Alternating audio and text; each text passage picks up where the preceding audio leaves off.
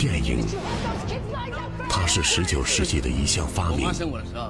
一九零二年，第一家电影院——电气剧场建成。电波。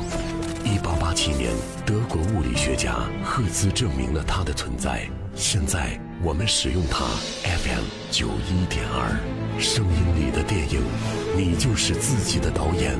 电气剧场的电波正在播出。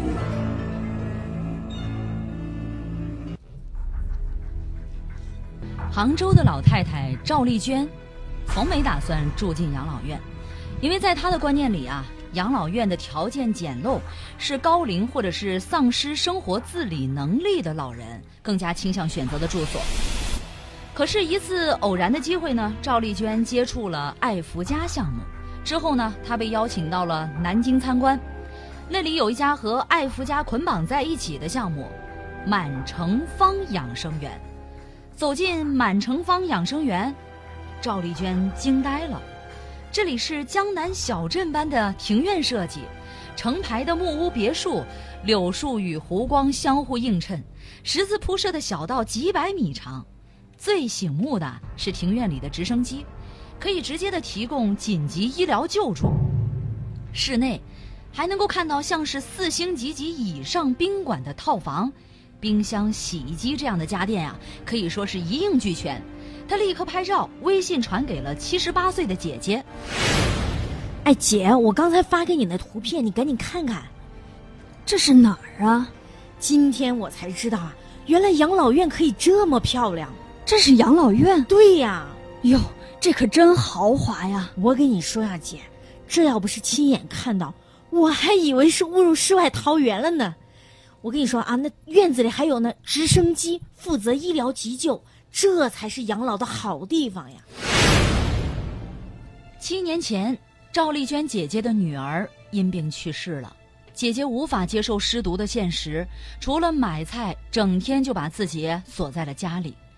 像大多数的老年人一样，赵丽娟也没有躲过疾病的折磨。为了与糖尿病做抗争，他每天吞下了七颗药片，注射胰岛素，二十年如一日，每个月的药费呢不少于一千元。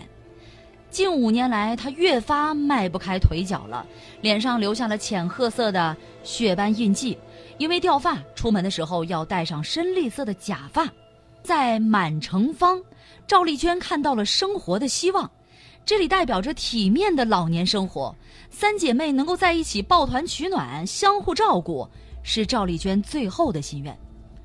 在爱福家杭州天目山路分店，业务员热情地向赵丽娟介绍了这个养老项目。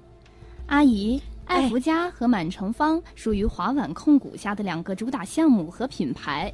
只要在爱福家投入超过四十万元的资金，就可以享受入住满城方养生园的优先权，房费将从爱福家投资的钱中扣除。哦，小姑娘，你的意思是说，我要是在爱福家投钱，我就可以住到那个满城方的养老院里？是的，阿姨。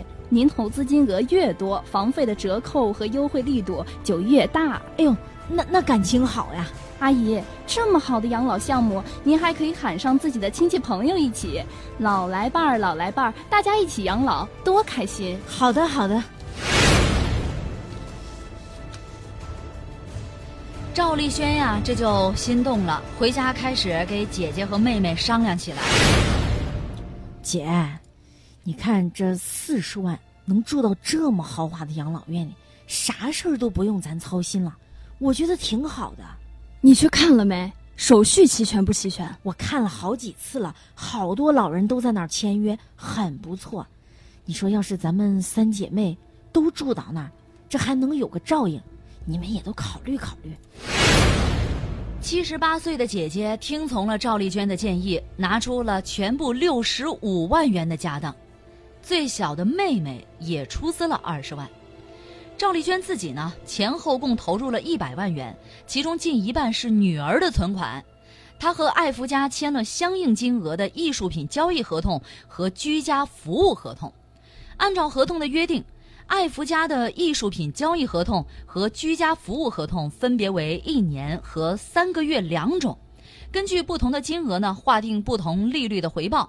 一万元是百分之九的年利率，一百万元的年利率呢是百分之十三点五。合同当中将返利称为是赠送积分。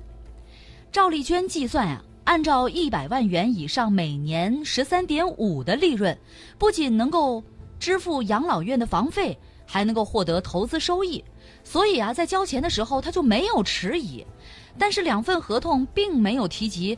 养老院的入住规范和准入条件，赵丽娟呢也从未见到过艺术品的实物。不过，她为了考察爱福家，赵丽娟是足足花了小半年。南京的养老院去过，杭州的呀，她看着装修完工的；青岛的奠基仪式呢，她在电视上看着播过。五月四号，赵丽娟收到了最新一笔利息，艾福家共计返利十万元左右。但是到了五月十号的下午，业务员给赵丽娟打了个电话。阿姨，有个事儿我得告诉你啊。怎么了？这么晚打电话？老板说公司没有现钱了，可能要出事儿啊。啊？这这咋会出这种事儿啊？那那我的钱呢？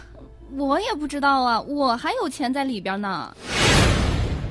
赵丽娟听到这个消息，简直是如五雷轰顶啊！连续三晚都没有合眼，第四天就晕倒住进了医院。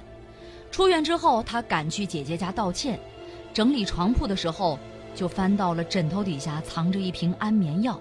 赵丽娟直接吓哭了：“姐，你你你你可不敢这样啊！姐，你你要是想不开，我我怎么给家里人交代呀？”这要死也是我先死呀！这这，女儿没了，我养老的钱也没了，我还活着干什么呀？姐，都是我的错，都是我的错！你你打我几下吧，姐，是我蠢，这这连带着把你们也拉下水了，这。赵丽娟不知道，杭州市内在爱福家投入上百万资金的老年人成百上千。赵丽娟更不知道，在杭州资产受损的不止来爱福家投资的老年人，还有上百个爱福家的员工。根据爱福家员工估算，杭州市内购买投资项目的人数至少有七千人，涉及金额数亿元。全国范围内的涉案金额呢，约有六十亿元。目前，爱福家的董事长曹斌明已经失联了。六月二十二号，杭州市警方发布消息，爱福家公司总部所在的江苏南京的公安机关已经对此事立案侦查。杭州公安机关也全面开展接警登记和相关的核查工作。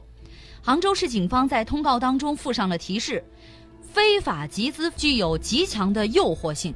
广大的群众不要被打着爱心慈善、消费返利、养老扶贫等幌子的不法分子迷惑，要守住自己的钱袋子。六月二十四号晚上，七十一岁的赵丽娟在饭桌上和女儿吵了一架。妈，这一百万里也有我的五十万，我辛辛苦苦攒下来的，你就是想偷钱养老，也不能把我的钱扔进去吧？你别说了，闺女，妈。妈也不知道会是这样啊！现在，人也跑了，钱也没了，你说这以后日子咋过呀？赵丽娟的眼泪刷刷的流了下来，她知道自己错了，悔恨的话暗自说过无数遍了，泪水当中也包裹着悔恨、无助和悲伤。从这个故事当中呢，我们也能够去读到。这种非法集资一定是我们所需要去远离的，而且现在非法集资呢手法也是不断的翻新，具有很强的诱惑性。但是各位一定要记住，天上不可能掉馅儿饼。本期故事来源重案组三十七号电器剧场的电波直播，周一到周五十三点钟回听往期节目，可以下载蜻蜓 FM，搜索关键词“法则”。